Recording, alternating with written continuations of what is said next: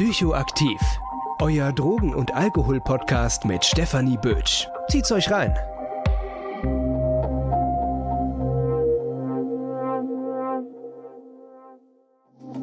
Diese Podcast-Folge wird euch präsentiert von Safe Party People Frankfurt. Herzlich willkommen zu einer neuen Folge Psychoaktiv. Und wie ihr vielleicht am Titel schon gemerkt habt, reden wir heute über meine Masterarbeit. Ja, eigentlich wollte ich ja in der Folge nach der DMT-Folge gerne über die Veränderungen über das, ähm, des Abhängigkeitssyndroms in der ICD-11 sprechen. Aber mir wurde relativ früh jetzt mein Kolloquium und beziehungsweise meine Verteidigung für die Masterarbeit reingedrückt. Und dementsprechend, ja, habe ich jetzt halt nochmal die Folge zum Abhängigkeitssyndrom in der ICD-11 nach hinten verschoben. Also es wird die nächste Folge sein. Ist aber gar nicht so schlecht, weil in meiner Masterarbeit setze ich mich ja recht kritisch mit dem Konstrukt des Abhängigkeitssyndroms oder mit der Diagnose auseinander. Und dementsprechend ist das vielleicht auch eine gute Grundlagenfolge. Deswegen habe ich mich auch entschlossen, dass es vielleicht ganz gut passt. Also für die Menschen, die sich seit DMT fragen, wann denn endlich die ICD-11 Abhängigkeitssyndrom-Folge rauskommt, ich verspreche es euch, weil sie ist eigentlich auch fast fertig geskriptet. Sie kommt als nächstes dran. Und jetzt kommen wir zu meiner Masterarbeit. Für die Menschen, die mir auch auf Instagram folgen, da findet ihr mich unter psychoaktiv.podcast oder auch über LinkedIn. Die haben vielleicht mitbekommen, dass ich ja Anfang des Jahres, als ich angefangen habe, meine Masterarbeit zu schreiben, einen Interviewaufruf ja gestartet habe, in dem ich nach Menschen gesucht habe, die sich selbstständig aus einer Abhängigkeitserkrankung oder einem sehr ja eskalierenden Konsummuster herausentwickelt haben, ohne professionelle Hilfe in Anspruch zu nehmen und auch nicht abstinent leben. Das war mir ganz wichtig, dass ich eben nicht diese Selbstheilung mit Abstinenz gleichsetze. Und ja, erstmal wollte ich mich dann an diesem Punkt bei all den Menschen bedanken, die sich bei mir gemeldet haben. Das war schon für mich der absolute Wahnsinn. Das haben sich ja, ich glaube, weit über 100 Menschen bei mir gemeldet, die Bock hatten, ja, an so einem Interview teilzunehmen. Und das ist natürlich eine sehr luxuriöse Position für die Menschen, ähm, die auch ja, Masterarbeit schreiben, wissen vielleicht, wie unfassbar schwer das ist, auch Interviewpartner, Interviewpartnerinnen zu finden für seine Arbeit. Ich hatte eher alle Hände voll zu tun, allen zu antworten. Ich glaube, ich habe es auch tatsächlich nicht ganz geschafft, weil das wirklich, das kam dann auch an einem Tag so alles aufeinander. Das war echt ein bisschen krass. Aber ich war halt auch einfach mega dankbar, aber auch an dem Punkt ein bisschen überfordert, weil ich niemals mit so vielen ja, Interessierten gerechnet habe. Naja, auf jeden Fall war das sozusagen die Grundlage meiner Studie, dass das meine Interviewpartner, Partnerinnen geworden sind. Und es geht nur indirekt tatsächlich um diesen Selbstheilungsaspekt in meiner Arbeit, sondern um euch vielleicht mal den kompletten Titel meiner Arbeit zu sagen. Das war die Beziehung zwischen Lebensqualität und der Remission substanzbezogener Störungen, eine kritische Auseinandersetzung mit der pathogenetischen Sicht auf das Abhängigkeitssyndrom. Bisschen verkopft der Titel, fand, fand ich tatsächlich auch, aber irgendwie habe ich keinen einfacheren mehr gefunden. Aber ich finde, er trifft den auch äh, relativ gut auf den Punkt. Was es aber jetzt alles genau bedeutet, beziehungsweise um was es in meiner Masterarbeit geht, da führe ich euch jetzt in dieser Folge durch. Im Prinzip waren die zwei Forschungsfragen, die meine Arbeit geleitet haben, ganz grundlegend, welche Beziehung besteht zwischen Lebensqualität und der remissionssubstanzbezogener Störung. Also remissionssubstanzbezogener Störung, vielleicht noch an dem Punkt zur Erklärung, bedeutet einfach die Selbstheilung, das Nachlassen der Symptome einer Störung. Und die zweite Fragestellung war auch, welche Faktoren bestimmen eine erfolgreiche Remission substanzbezogener Störungen ohne Abstinenz. Also was braucht man, um ohne Abstinenz stabil weiterzuleben. Und ja, das hat alles so ein bisschen geleitet und ich führe euch jetzt halt durch die Theorie meiner Arbeit und auch durch meine Ergebnisse am Ende. Es wird ein bisschen eine andere Folge als sonst, weil ich mich logischerweise auch an meinem Forschungsvorhaben in der Masterarbeit orientiere. Aber wie ihr das von mir kennt, ich gebe mir natürlich alle Mühe, dass ihr das auch gut versteht. Und auch wenn ihr jetzt ähm, schon beim Titel gedacht habt, okay, was ist denn das für ein verkopftes Thema? Ja, klar, es geht so ein bisschen ins Philosophische vielleicht, beziehungsweise ins Theoretische, weil man sich eben kritisch mit dem Abhängigkeitssyndrom auseinandersetzt. Aber es ist auch relativ gut greifbar. Also ich führe euch dadurch keine Angst und es ist dann schon nachvollziehbar und ich hoffe, ihr könnt dann auch für euch interessante Dinge daraus ziehen. Bevor ich mich mit den theoretischen Konstrukten wie die Lebensqualität, aber auch ja, das Phänomen der Selbstheilung auseinandergesetzt habe, war es für mich in meiner Masterarbeit erstmal sehr wichtig, ja einen Begriff zu finden für die Ausrichtung, wie ich überhaupt auf Substanzkonsum und das Abhängigkeitssyndrom schaue und mich dahingehend auszurichten. In meinem Titel habt ihr ja schon gehört, dass es eine kritische Auseinandersetzung mit der pathogenetischen Sicht auf das Abhängigkeitssyndrom ist. Und Vielleicht muss man an dieser Stelle erstmal erklären, was ist eigentlich die Pathogenese? Das ist eigentlich relativ einfach zu erklären, weil die Pathogenese beschäftigt sich ja mit der Fragestellung, was macht uns krank? So, und wenn ich jetzt ein Abhängigkeitssyndrom pathogenetisch betrachte, dann sehe ich sozusagen den Substanzkonsum also jeglichen Substanzkonsum, als krankmachende Faktoren, die im Abhängigkeitssyndrom münden. Also im Prinzip auch das, was sozusagen in dem öffentlichen Diskurs sehr viel ja, kritisiert und diskutiert wird, ist halt tatsächlich dieser Substanzkonsum, vor allem beim illegalisierten Substanzkonsum, als per se schlecht zu bezeichnen. Und das ist ein bisschen problematisch, denn wenn ich pathogenetisch dann auf das Abhängigkeitssyndrom drauf schaue, dann habe ich ein ziemliches Schwarz-Weiß-Denken, was daraus entsteht. Denn ich habe das Abhängigkeitssyndrom, den Konsum, der zu dem, äh, zur Abhängigkeit führt. Das heißt, jeder Konsum ist schlecht. Und das Gegenteil von diesem Abhängigkeitssyndrom ist die Abstinenz, die sozusagen die Heilung verspricht und auch einfach das ist, wo man hin möchte. Dieses Schwarz-Weiß-Denken nimmt uns im Prinzip alle Handlungsmöglichkeiten oder viele Handlungsmöglichkeiten, weil auch irgendwie alle ja Ansätze, die wirklich konsumintegrierend sind, in dieses Modell gar nicht richtig reinpassen oder wenn jemand sozusagen Konsum integrieren bzw. Konsum akzeptieren arbeitet, aber eigentlich so eine stark pathogenetische Sicht hat, kann das halt im Prinzip auch nicht authentisch machen. Also da kann man so viel rumreden, wie man möchte. Das wird einfach ein bisschen schwierig. So, und was ist denn jetzt halt das Gegenteil der Pathogenese? Das Gegenteil der Pathogenese ist die Salutogenese. Und die Salutogenese beschäftigt sich, ja, ganz stumpf gesagt, mit der Frage, was hält uns gesund? Und da geht es sozusagen mehr darum, wenn man das jetzt halt auf den Substanzkonsum und das Abhängigkeitssyndrom bezieht, geht es darum, dass man sich eben überlegt, okay, es gibt den Substanzkonsum, der, da kann eine mögliche Folge des Abhängigkeitssyndroms sein, aber wir beschäftigen uns viel mehr damit, was uns gesund hält. Was kann man innerhalb des Konsums tun und innerhalb dieses Status des Konsums tun, damit wir gesund bleiben und eben gar nicht erst ein Abhängigkeitssyndrom entwickeln oder eben eine Situation schlimmer zu machen. Ein salutogenetischer Ansatz sagt immer im Prinzip, dass man versucht, dahingehend zu arbeiten, dass die Situation stabil bleibt oder sich verbessert. Das ist sozusagen das Ziel der Salutogenese und das versteht sozusagen Gesundheit als ein Kontinuum. Und auch das macht das sehr viel ja, flexibler. Also es gibt nicht dieses Schwarz-Weiß in krank gesund, sondern man kann sich vielleicht vorstellen, ähm, Gesundheit ist wie so ein Kontinuum von 1 bis 10. Und jetzt mal ganz beispielhaft, wenn ich zum Beispiel weiß, dass ich meinen Konsum reduzieren möchte und ich trinke aktuell drei Bier pro Tag und schaffe es, ja, okay, vielleicht machen wir es mal ein bisschen mehr. Ich trinke zwei Flaschen Wein pro Tag. Und ich schaffe es über ein Jahr, meinen Konsum auf ein Glas Wein pro Tag zu reduzieren, was ja ein wahnsinniges ja, ein wahnsinniger Erfolg ist. In der Pathogenese wäre auch das so ein bisschen, also es würde eher sehr kritisch betrachtet werden, weil mit zwei Flaschen Wein pro Tag bin ich relativ sicher in einem Abhängigkeitssyndrom drinnen, weil das kann schon ordentlichen Impact auf meinen Alltag, auf meinen Körper etc. haben.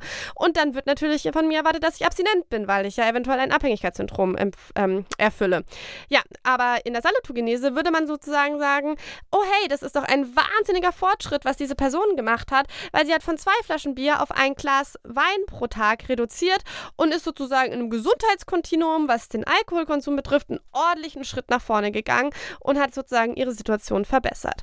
Also wie ihr merkt, vielleicht nicht das idealste Beispiel jetzt gewesen, aber wie ihr, ich glaube, ihr versteht dann das Prinzip, dass es eben in der Salutogenese wirklich darum geht, Gesundheit als ja flexiblen Kon Zustand zu sehen, als Kontinuumzustand zu sehen. Und das war im Prinzip die Grundlage meiner Arbeit, erstmal zu sagen, hier, ich habe einen allgemeinen salutogenetischen Blick auf den Substanzkonsum und die Abhängigkeitserkrankung, weil wenn ich den nicht habe, wird es ein bisschen schwierig. Also mein Forschungsvorhaben oder dass ich Menschen mit einem Abhängigkeitssyndrom, die aktuell nicht abstinent leben, überhaupt in meine Forschung mit einbeziehe, das wäre in einer pathogenetischen Weise sehr schwierig, weil die Flexibilität nicht da ist.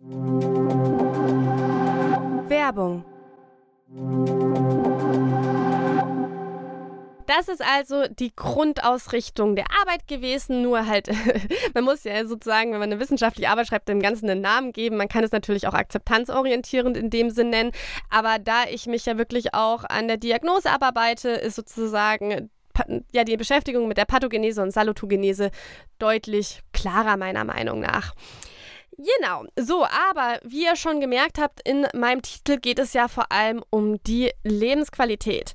Was ist eigentlich die Lebensqualität? Das ist überhaupt nicht einfach zu beantworten, denn die Lebensqualität hat keine klare, einheitliche Definition. Ich habe mich in meiner Arbeit an, an den Annahmen der WHO orientiert und die teilt sozusagen die Lebensqualität in vier Dimensionen ein. Und zwar einmal in die körperliche Gesundheit, einmal in den psychischen Zustand, einmal in soziale Beziehungen und das vierte ist Umfeld. Bei körperlicher Gesundheit gehört dann zum Beispiel ja, die Aktivitäten des täglichen Lebens, dazu die Mobilität, die Energie und Erschöpfung, Schmerz und Beschwerden und so weiter. Beim psychischen Zustand haben wir negative Gefühle, die positiven Gefühle, Selbstbewusstsein, aber auch Spiritualität. In den sozialen Beziehungen hat man eben, was man für eine soziale Unterstützung hat, aber auch Punkte wie sexuelle Aktivität und wie man sich im Freundeskreis fühlt. Und die Komponente des Umfelds geht um die finanziellen Ressourcen, um die Freiheit, psychische Gesundheit und Sicherheit, die häusliche Umgebung, der Transport aber auch. Also es geht sehr viel darum, in welchem Umfeld bewege ich mich. Ich ich finde die Theorie der Lebensqualität total praktisch, auch wenn sie gar nicht so arg in Deutschland verbreitet ist. Ich habe tatsächlich ein Seminar, als ich in Litauen mein Auslandssemester gemacht habe, zur äh, Lebensqualität bzw. Quality of Life gemacht, weil ich sie sehr komplett finde auf der einen Seite. Ne? Wir haben, wie auch beim, also man redet ja auch bei der Abhängigkeitserkrankung oft vom biopsychosozialen Modell. Da sind im Prinzip auch alle Punkte mit drinnen. Aber die Lebensqualität hat halt eben noch diesen, diesen Faktor, dass dieses Umfeld wirklich nochmal extra benannt wird. Also in welcher Umgebung bin ich? Das wird im biopsychosozialen Modell unter diesen sozialen Aspekt mit reingetan. In der Lebensqualität ist es halt eben ein extra Aspekt. Und ich finde es bei der Abhängigkeitserkrankung und beim Substanzkonsum total wichtig, auf diesen Punkt auch einen Mitfokus zu legen. Da reden wir gleich darum, warum. Weil das eben eine große Rolle spielt. Und das Wichtige bei der Lebensqualität ist eben auch, dass es sich immer um die subjektive Einschätzung des Individuums handelt. Also es geht nicht darum, dass ich zum Beispiel als Behandlerin sage, aha, ich glaube, du siehst das so und so und schätze das ein, sondern dass es wirklich die subjektive Einordnung geht, die, ein Mensch empfindet. Und das Praktische an der Lebensqualität ist, dass es sowohl in der Pharmaindustrie als auch in der klassischen Medizin durchaus schon verwendet wird, auch in Deutschland. Das schöpft sich so ein bisschen daraus, dass die Lebensqualität oder dass, dass sich auch in der Medizin und auch in der Pharmaindustrie gemerkt wurde, dass dieses Schwarz-Weiß-Denken der Pathogenese durchaus auch problematisch ist. Warum? Das ist vielleicht mit einem Beispiel am leichtesten zu erklären. Früher gab es oder wurden trizyklische Antidepressiva relativ häufig verschrieben. Denn trizyklische Antidepressiva, die haben auch super funktioniert. Also die trizyklischen Antidepressiva, die haben ähm, sehr toll antidepressiv gewirkt. Die Problematik an diesen trizyklischen Antidepressivern war aber, dass man sehr, sehr schnell sehr viel zugenommen hat. Menschen haben sich total wie in Watte gefühlt. Die Libido war sehr herabgesetzt. Also es hatte ziemlich große Auswirkungen auf andere Bereiche des Lebens, was dazu geführt hat, dass Menschen aufgehört haben, die zu nehmen, beziehungsweise diese trizyklischen Antidepressiva auch oft einfach abgesetzt worden von den Patienten und Patientinnen. Und dementsprechend werden sie heutzutage nicht mehr so viel verschrieben. Und das ist eben, um es mal so zu sagen, der Aspekt der subjektiven Lebensqualität, das mit einbezogen wird. Wie fühlt sich der Mensch, der diese Antidepressiva nimmt, um da dementsprechend dann auch ähm, zu gucken, okay, ist das ein Medikament, was wir überhaupt auf den Markt bringen wollen? Macht das Medikament total Sinn? Wie ist die Compliance, also die Annahme der Patienten, der Patientinnen? Und dazu wird halt in der Pharmaindustrie und auch in der Medizin durchaus das Konstrukt der Lebensqualität mit eingebunden, weil man sozusagen gesagt hat, okay, diese objektive Meinung von ist jemand gesund oder krank ist nicht mehr ausreichend. Wir brauchen eben noch eine subjektive Ebene, um die Situation des Menschen besser auch einschätzen zu können. Allerdings wird natürlich nicht komplett von diesem objektiven krank und gesund abgerückt. Und deswegen habe ich das zum Beispiel in meiner Masterarbeit auch nicht gemacht, denn es ist einfach unrealistisch, dass die komplette klassische Medizin auf ein salutogenetisches System umsteigt und Gesundheit und Krankheit nur noch als Kontinuum versteht, denn dann würde auch unser Diagnosesystem aktuell keinen Sinn machen. Und ich wollte schon, dass meine Arbeit so ein bisschen einen Realitätsbezug hat und nicht so sehr auch abdriftet in was wäre wenn. Und deswegen habe ich mich entschieden, mich mehr auf diesen Lebensqualitätsaspekt zu stützen, der halt eben in der Medizin und Pharma schon verwendet wird und dementsprechend auch ein gewisses An Ansehen auch interdisziplinär hat, was ich total wichtig finde, weil vor allem, wenn man Sozialarbeiter, Sozialarbeiterin ist, ist es manchmal schwer, in diesem klinischen Bereich auch wirklich Gehör zu finden. Und dementsprechend finde ich es auch wichtig, einfach mit Modellen zu arbeiten, die schon existieren. Gut, dann haben wir erstmal verstanden, was Lebensqualität ist und ich habe euch gerade gesagt, dass die Umfeldvariable total wichtig ist für die Betrachtung von einem Abhängigkeitssyndrom. Warum? Das konnte ich schon teilweise in meiner theoretischen Auseinandersetzung klären und mich auf andere Studien stützen und das erkläre ich euch jetzt. Der Punkt ist nämlich, beim Abhängigkeitssyndrom geht es nicht nur um das Individuum an sich, sondern wirklich auch total, welcher Einfluss von Menschen, die Substanzen konsumieren und Menschen mit Abhängigkeitssyndrom das komplette Umfeld und die Welt haben, in der wir leben, beziehungsweise ja die staatlichen Vorschriften, in denen wir leben. Denn die haben ja durchaus auch Einfluss auf die Wahrnehmung meiner Lebensqualität oder wie es mir einfach geht. Und das ist natürlich beim Konsum vor allem von illegalisierten Substanzen schon was ganz anderes und findet man auch nicht so in dem Rahmen wie zum Beispiel bei Menschen mit Depressionen. Und zwar, was ich natürlich meine, ist das Leben mit einer repressiven Drogenpolitik, wenn ich illegalisierte Substanzen konsumiere, und das Leben mit Stigmatisierung, vor allem wenn ich illegalisierte Substanzen konsumiere, aber auch die Stigmatisierung trifft natürlich auch Menschen, die eine Abhängigkeit entwickeln, sehr viel auch äh, Alkohol konsumieren zum Beispiel die halt dahingehend einem Stigma ausgesetzt sind. Schauen wir mal in diese zwei Aspekte ein bisschen tiefer rein wenn man jetzt den aktuellen Jahresbericht von Daniela Ludwig anschaut, ja, okay, ich, ich berichtige mich an dem Punkt. Natürlich ist nicht mehr Daniela Ludwig die neue Drogenbeauftragte, aber ich habe trotzdem mich auf den Jahresbericht von 2021 äh, von Daniela Ludwig gestützt. Warum? Weil natürlich die CDU 16 Jahre an der Macht war und halt sehr viel auch geprägt hat, wie in Deutschland mit Drogen umgegangen wird. Und alles, was jetzt sozusagen neu aufgesetzt wird, auch mit Blinert als Drogenbeauftragte, Drogenbeauftragter. Das sieht schon alles so viel besser aus. Kann einen schon sehr optimistisch stimmen. Trotz allem sah es ja in der Vergangenheit deutlich anders aus. Naja, und was sagt dieser Drogenbericht?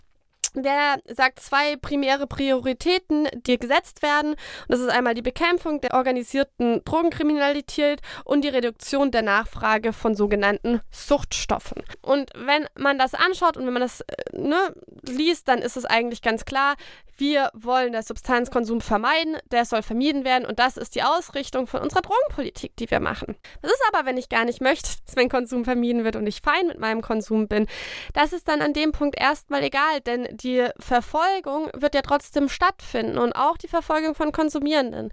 Das heißt, wenn ich Cannabis rauche, wenn ich Amphetamin konsumiere, ist es halt, wenn ich was dabei habe, immer eine Problematik, die mir halt wirklich auch strafrechtliche Konsequenzen zuführen kann. Darüber hinaus, weil es keinen geregelten Markt gibt, ist man immer mit einem kriminellen Milieu in Kontakt, wenn man seine Substanzen kaufen möchte und ist natürlich auch Verunreinigungen aus dem Schwarzmarkt ausgesetzt. Das sind natürlich alles Aspekte, die Einfluss auf meinen eigenen Konsum haben und auch Einfluss auf meine eigene Lebensqualität mit meinem Konsum und die eben von dem Umfeld oder in der Welt, in der wir leben, beeinflusst werden. Eng damit verwoben ist dann eben auch die gesellschaftliche Stigmatisierung, wenn man Substanzen konsumiert.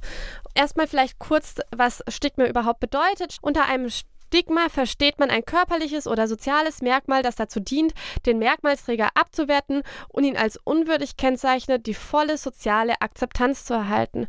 Und diesen Aspekt haben wir ja wirklich sehr oft bei Substanzgebrauchenden in verschiedenen Sparten. Man unterscheidet da unter öffentlicher Stigmatisierung. In der öffentlichen Stigmatisierung geht es ganz kurz darum, dass ja Menschen mit einer Substanzgebrauchsstörung die Schuld an der Entwicklung einer Substanzgebrauchsstörung zugewiesen werden. Sie werden als gefährlicher wahrgenommen und Menschen, die illegalisierte Substanzen konsumieren, werden automatisch auch mit kriminellen Verhalten in Verbindung gebracht. In der institutionalen Stigmatisierung haben wir einmal diese rechtlichen Vorgaben von der repressiven Drogenpolitik, die ich ja gerade schon genannt habe, aber auch das Abstinenzparadigma, dass man eben sagt, ja, um halt auch eine Psychotherapie zu bekommen, also wirklich eine Psychotherapie, muss man innerhalb von zehn Sitzungen eine Abstinenz vorweisen, wenn man ein Abhängigkeitssyndrom hat. Auch das ist im Prinzip ein strukturelles oder institutionelles Stigmatisierung von Substanzgebrauchenden.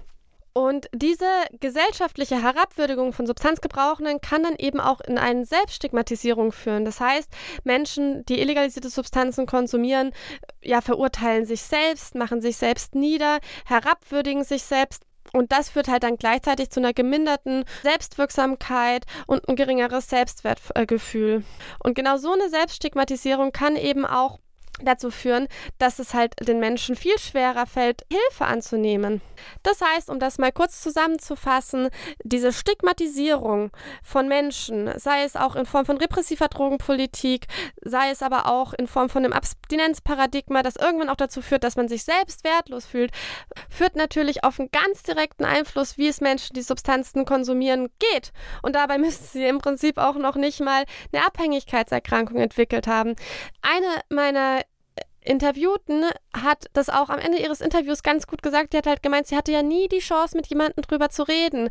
Und dass das vielleicht auch viel mehr soziale Kontrolle hätte auslösen können, wenn man über ihren Substanzkonsum auch mit Menschen redet, die vielleicht nicht selbst auch gerade sehr viel konsumieren, sondern auch mit Menschen, die einem vielleicht ein bisschen Orientierung geben und auch einfach aber offen mit dem Konsum umzugehen und das nicht so zu verheimlichen und sich nicht so auszuschließen.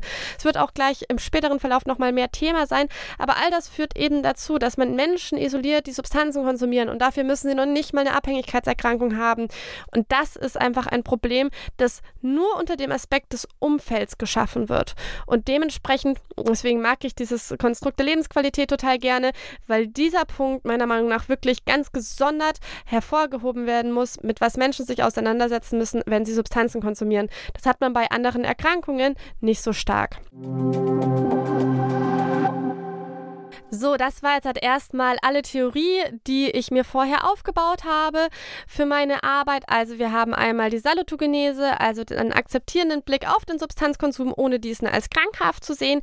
Wir haben die Theorie der Lebensqualität, die eben angewendet wird, um dieses Schwarz-Weiß-Denken der Pathogenese, also krank-gesund, aufzuweichen und diesen subjektiven Aspekt zu machen. Und wenn man eben bei der Lebensqualität schaut, kann man schon vorher an anderen Studien ganz klar sehen, dass diese Umweltvariante, diese Umfeldvariante ganz klar beeinflusst wird durch die repressive Drogenpolitik, durch die Stigmatisierung, durch Abstinenzparadigma, durch die Haltung unserer Gesellschaft gegenüber Substanzgebrauchenden. So, und jetzt haben wir natürlich noch den anderen Aspekt der Selbstheilung der Remission substanzbezogener Störungen. Und bei mir war das jetzt so, dass ich halt mich vor allem darauf gestützt habe, weil ich Menschen interviewen wollte, die eben noch nicht so arg mit dem Gesundheitssystem in Berührung waren. Ich habe ja erst in der 49. Folge ein sehr ausführliches Interview zur Selbstheilung mit Dr. Dr. Klingemann gemacht. Kann ich euch an dem Punkt nur sehr empfehlen. Da ging es wirklich sehr direkt um die Theorie der Selbstheilung. Mega spannendes Thema.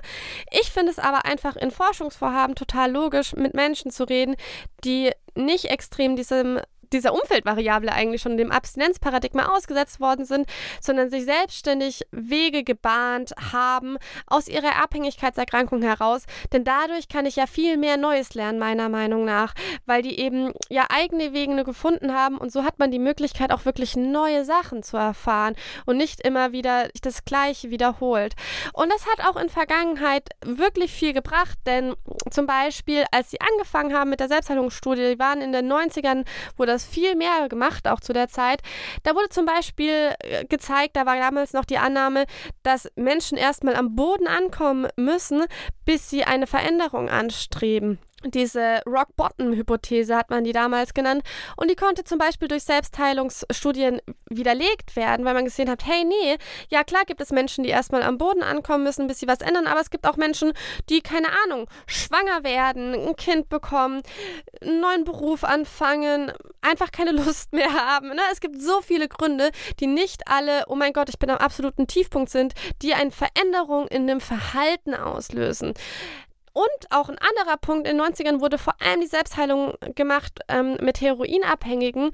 Und da wurde halt eben auch gezeigt, dass die Substanz wie Heroin, die damals als absolute Teufelsdroge gegolten hat, nicht dazu führt, dass man sie einmal konsumiert und sofort abhängig ist. Das nur als kleine Beispiele. Und daran seht ihr, es macht total viel Sinn, Selbstheilungsforschung zu machen oder auch in Forschungen und Studien Menschen heranzuziehen, die eben nicht an dem System angeknüpft sind, weil man meiner Meinung nach einfach wirklich spannende Einsichten bekommt in andere Verläufe von Abhängigkeitserkrankungen, die kaum in der Forschung abgebildet werden.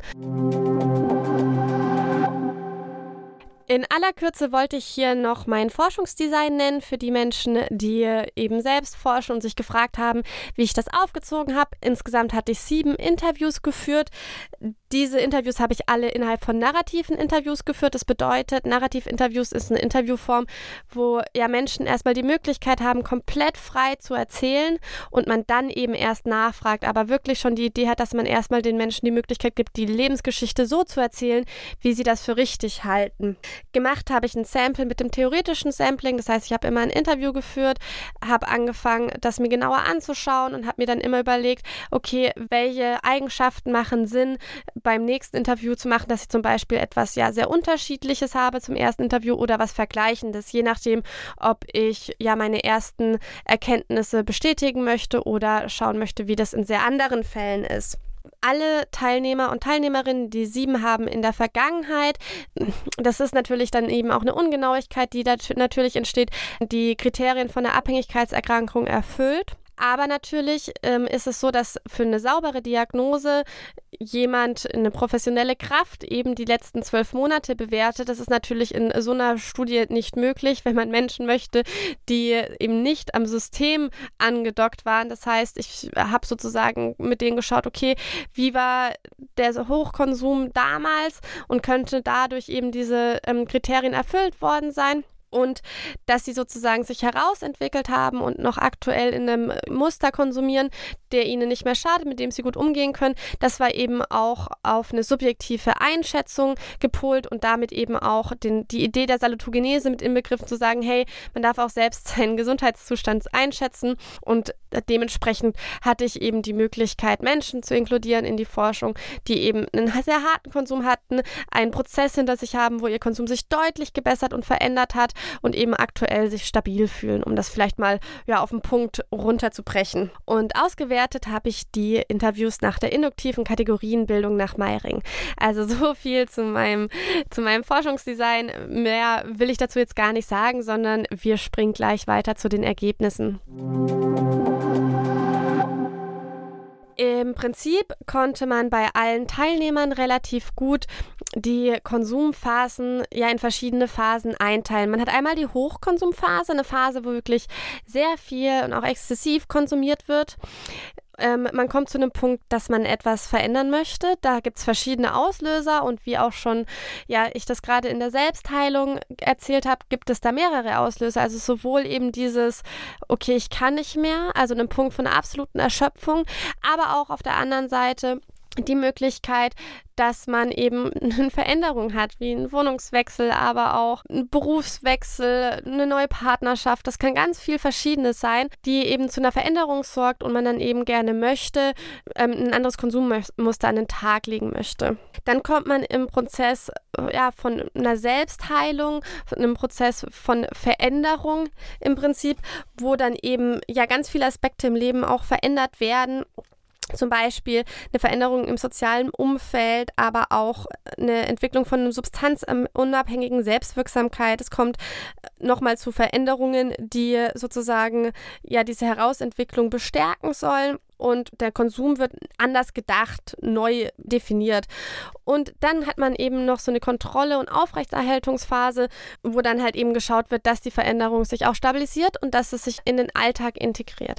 Das nur in aller Kürze. Ich werde da gleich nochmal tiefer drauf reingehen, aber nur, dass ihr euch sozusagen diesen Ablauf gut vorstellen könnt. Also wir haben diese Hochkonsumphase, man merkt, man möchte was ändern, man geht in die Veränderung und stabilisiert die Veränderung. Das kennt man auch aus vielen sehr klassischen Veränderungsmodellen. Da habe ich auch mal eine Folge zu gemacht, falls euch das mehr interessiert, wie verändert sich der Substanzkonsum. Da bin ich auch nochmal auf ein sehr klassisches Veränderungsmodell eingegangen. Genau, so läuft es ungefähr ab. Es ist nicht immer stringent, das ist vielleicht auch noch wichtig zu sagen und auch super wichtig in dem Punkt hervorzuheben.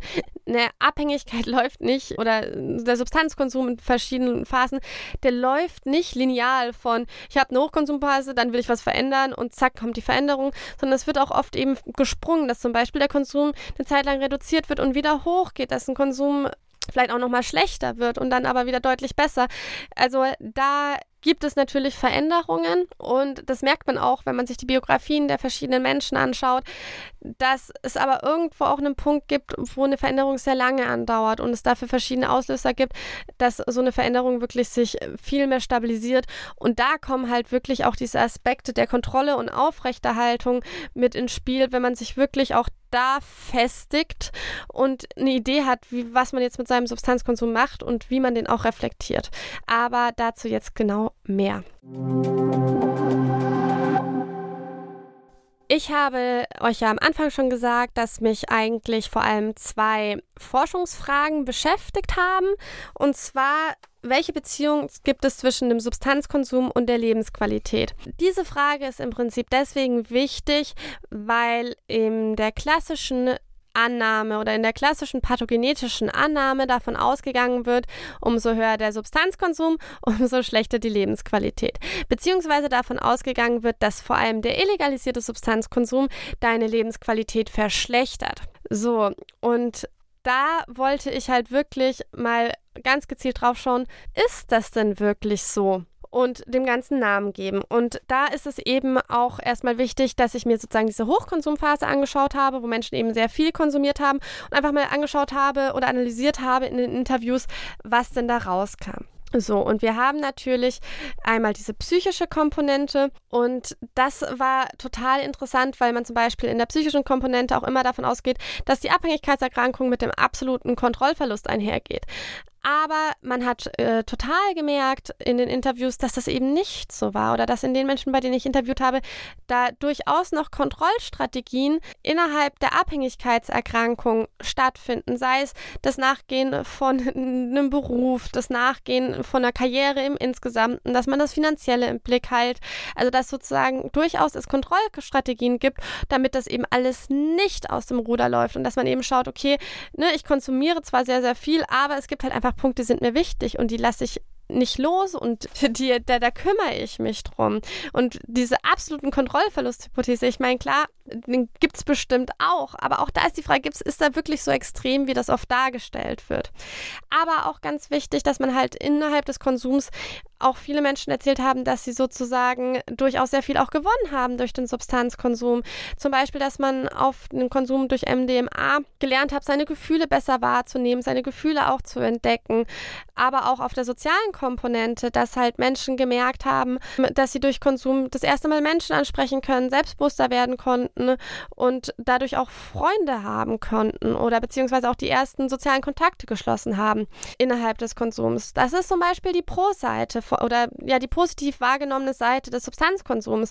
Und ich habe da ein ziemliches Problem damit, dass diese positiv wahrgenommene Seite halt voll oft als nicht reale Erfahrung abgewürdigt wird. Also im Sinne von, naja, aber bloß weil du, wenn du halt Substanzen brauchst, um Freunde kennenzulernen, dann so, wisst, wisst ihr so wie unter dem Motto, dann habt ihr es nicht verdient. Dann, dann ist es nicht richtig. Oder die Freunde, die du kennenlernst, oder diese Erfahrung, die du da machst, die ist nichts wert, weil die ist nämlich unter Substanzkonsum.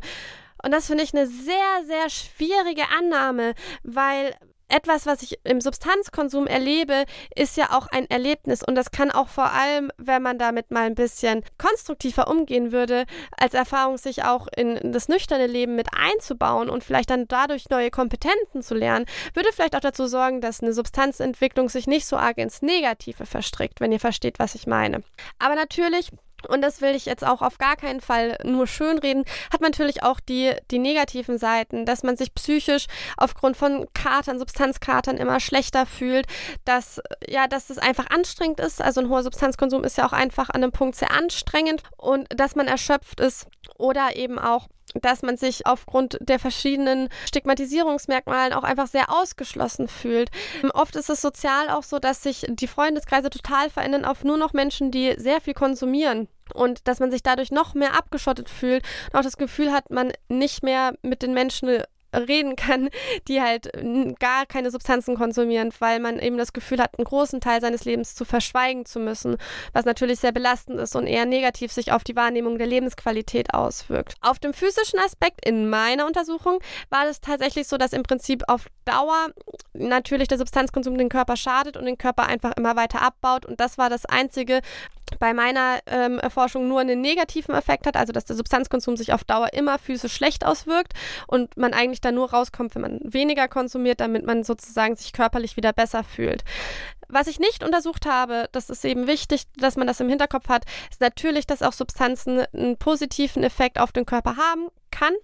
Ne, wenn man das medizinische, ja, den medizinischen Nutzen von Cannabis anschaut, der eben bei Schmerzen helfen kann, das wäre dann wieder eine Erhöhung von der physischen Lebensqualität. War in meiner Forschung allerdings nicht der Fall. Also auch so ein Fall war da nicht dabei.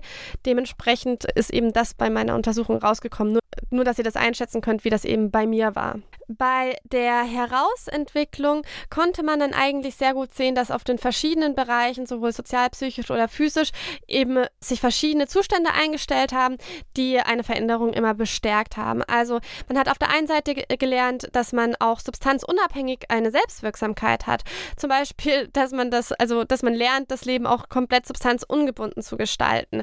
Also, dass sich nicht mehr alles um die Substanz dreht, sondern ohne Substanzen funktioniert. Dass man lernt, sozusagen sozial auch nüchtern Menschen anzusprechen, aber vielleicht auch zu akzeptieren, dass man eher ein introvertierter Mensch ist. Das heißt, man hat da eine gewisse Selbstfindung, wenn man das jetzt so nennen möchte, wo man sich halt sehr stark mit sich selbst nüchtern auseinandersetzt, zu guckt, okay, was bin ich eigentlich für ein Mensch und bei was hat mir Substanzen geholfen in der Vergangenheit und was muss ich vielleicht lernen, damit ich keine Substanzen brauche. Man hat dann eben auch gemerkt, vor allem wenn man sehr hohen Konsum hat, dass sich der psychische und physische Zustand dadurch immer verbessert und stabilisiert, weil man halt eben nicht mehr auf Substanzen angewiesen ist, sondern das eben auch alleine gut schafft. Auch wird oft das soziale Umfeld relativ verändert, aber auch da fand ich das sehr interessant, weil man hatte eher so einen ja, natürlichen Vorgang. Es war nicht so arg erzwungen. Man hat halt gemerkt, okay, wir möchten, die Person möchte den Substanzkonsum verändern wenn man Freunde hat, die hauptsächlich konsumiert haben, dann ist es ja so, dass wenn man jetzt plötzlich nicht mehr viel konsumiert, logischerweise das erstmal dafür sorgt, dass sich eine Interessensveränderung ergibt. Und da gibt es halt Menschen, mit denen man vielleicht dann trotzdem noch weiter abhängen kann, aber auch, und es wurde auch relativ klar, viele Menschen, mit denen das einfach nicht mehr funktioniert und wo man halt auch merkt, okay, tatsächlich war halt der Konsum das, was uns am meisten verbunden hat. Und was natürlich innerhalb der Herausentwicklung auch immer noch eine große Rolle gespielt hat, war, dass man eben den Konsum modifiziert hat. Das heißt, es gab halt eben, ja, man hat sich eben mit Substanzkonsum anders auseinandergesetzt, hat Safer-Use-Punkte ange, ähm, angesetzt und Konsumplanung. Aber darüber reden wir gleich bei der zweiten Forschungsfrage noch ein bisschen mehr. Zusammengefasst kann man also daraus sehen, dass sowohl in der Hochkonsumphase als auch in der Herausentwicklung ohne Abstinenz der Substanzkonsum positive und negativen Einfluss auf die verschiedenen Komponenten der Lebensqualität hat.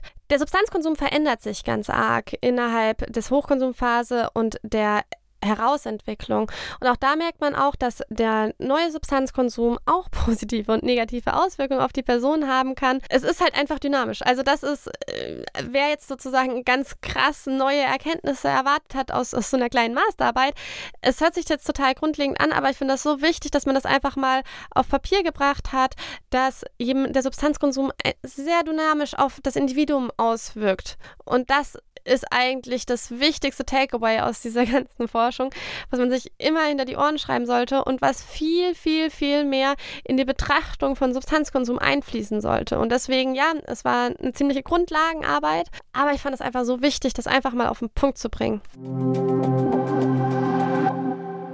Schauen wir uns noch ganz kurz die zweite Forschungsfrage an. Ich habe mich ja auch noch gefragt, ja, was braucht man denn oder was führt denn zu einer erfolgreichen Remission ohne Abstinenz? Also wie funktio funktioniert eine Selbstheilung ohne Abstinenz? Was sind da so die Faktoren? Und was ich total interessant fand, ist, dass eigentlich sehr ähnliche Strategien angewendet wurden wie beim KISS-Programm oder beim Programm des kontrollierten Trinkens.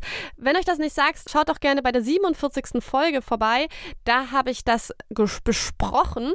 Und zwar geht es darum, dass Menschen eben genau den Konsum planen für die Zukunft, sich wirklich damit auseinandersetzen, wie soll mein Konsum in der Zukunft ausschauen. Das geht manchmal so, dass ein ganz klares Konsumtagebuch geführt wird. Es sind aber auch ungefähre Regeln, also indem man ungefähr überlegt, so, mm, wie möchte ich denn konsumieren? Möchte ich irgendwie äh, dauerhaft auf meine Hauptsubstanz äh, verzichten oder möchte ich nur noch in den Ferien konsumieren? Also, dass, ich, dass man sich selbst Konsumregeln aufstellt und die auch durchsetzt und sie auch reflektiert. Also nicht in diesen spontanen, ich schau mal, wie es läuft, Konsum, sondern dass man sich wirklich damit aktiv auseinandersetzt. Ein anderer Aspekt war, dass die Wahrnehmung des Konsums und der Substanz sich stark verändert. Also Menschen nehmen einen viel geringeren Konsumdruck und wenig Trigger wahr und können viel entspannter mit der Substanz umgehen und merken aber auch, mit welchen Substanzen das nicht so ist und vermeiden diese oder meiden diese. Und was aber auch sehr wichtig ist, ist eine Veränderung des Mindsets.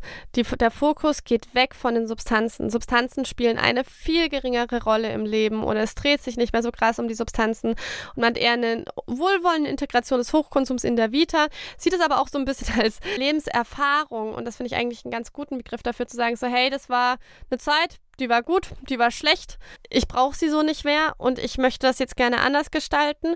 Vielleicht auch eine gewisse Akzeptanz, wo man sagt, ja, okay, ich merke auch, dass es, dass vielleicht der Umgang mit Substanzen mir nicht ganz so einfach fällt und dementsprechend muss ich da auch viel deutlicher drauf schauen. Ja, was ist in aller Kürze die Schlussfolgerung von meiner Arbeit? Ja, die WHO hat 1948 mal gesagt, äh, das Erreichen des höchstmöglichen Gesundheitsniveaus ist eines der Grundrechte jedes Menschen.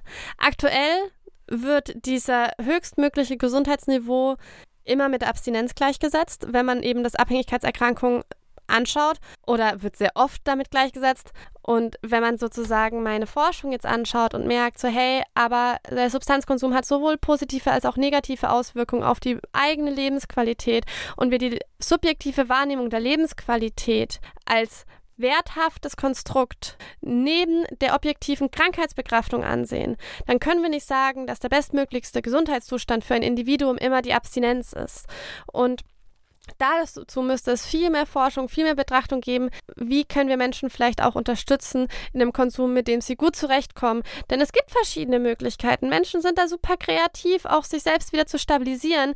Und wir sollten uns viel mehr darauf stützen, wie kommen wir zu einem Zustand, wie können wir Menschen in diese Richtung auch fördern, auch vor allem therapeutisch fördern, nicht nur in Beratung. Das wäre mir ein persönliches Anliegen, dass man eben so daraus zieht. Und man sieht halt eben auch, dass der weitere Konsum nach dieser Hochkonsumphase auch ja, den Menschen, die ich auf jeden Fall interviewt habe, auch viel zurückgeben kann und sie eigentlich auch noch mehr stabilisiert, mehr mit dem Thema auch auseinandersetzen lässt und da eben auch ihre Benefits draus ziehen. Und das einfach abzuwerten als, naja, wenn du weiter konsumierst, ist es eigentlich nur eine reine Rückfallgefahr das ist mir zu einfach. Und ich finde es auch nicht richtig. Und im Prinzip ging es darum, in meiner Masterarbeit, das mal aufzufächern und innerhalb von Interviews zu zeigen, wie dynamisch eine Abhängigkeitserkrankung, wie dynamisch der Substanzkonsum sein kann und wie der eben auch subjektiv betrachtet wird. Ich muss ganz ehrlich sagen, ich fand das äh, relativ schwer, eine Masterarbeit in eine Podcast-Folge zu packen. Also wer bis hierhin angekommen ist, schreibt mir gerne mal und gibt mir gerne mal eine Rückmeldung, ob man mir da gut folgen konnte. Es war tatsächlich deutlich schwieriger, weil das eben so in so vielen verschiedenen Theorien in die Tiefe gegangen bin dass ich das in eine knackige Podcast-Folge zu packen nicht so einfach war. Aber ich hoffe, es hat euch trotzdem gefallen. Ihr konntet das gut nachvollziehen. Nächste Woche wird es ein bisschen knackiger. Nächste Woche, in zwei Wochen wird es ein bisschen knackiger aber finde ich auch äh, auf jeden Fall ein gutes Thema. Das baut auch gut darauf auf. Und zwar, wir haben ja bald eine Veränderung im Abhängigkeitssyndrom. Wie macht es die ICD-11? Und ich spoiler mal ein bisschen. Ja, okay, ich weiß gar nicht, wie ich spoilern soll. Aber es haben mich so ein paar Sachen angepisst und ein paar Sachen fand ich gut. wir sehen uns dann in zwei Wochen. Vielen Dank, dass ihr bis jetzt noch dran geblieben seid. Das war eine lange Folge. Sehr theoretisch, sehr philosophisch. Aber vielleicht konntet ihr euch da ein paar neue Ideen rausziehen oder ein paar neue Erkenntnisse rausziehen. Und bis bald.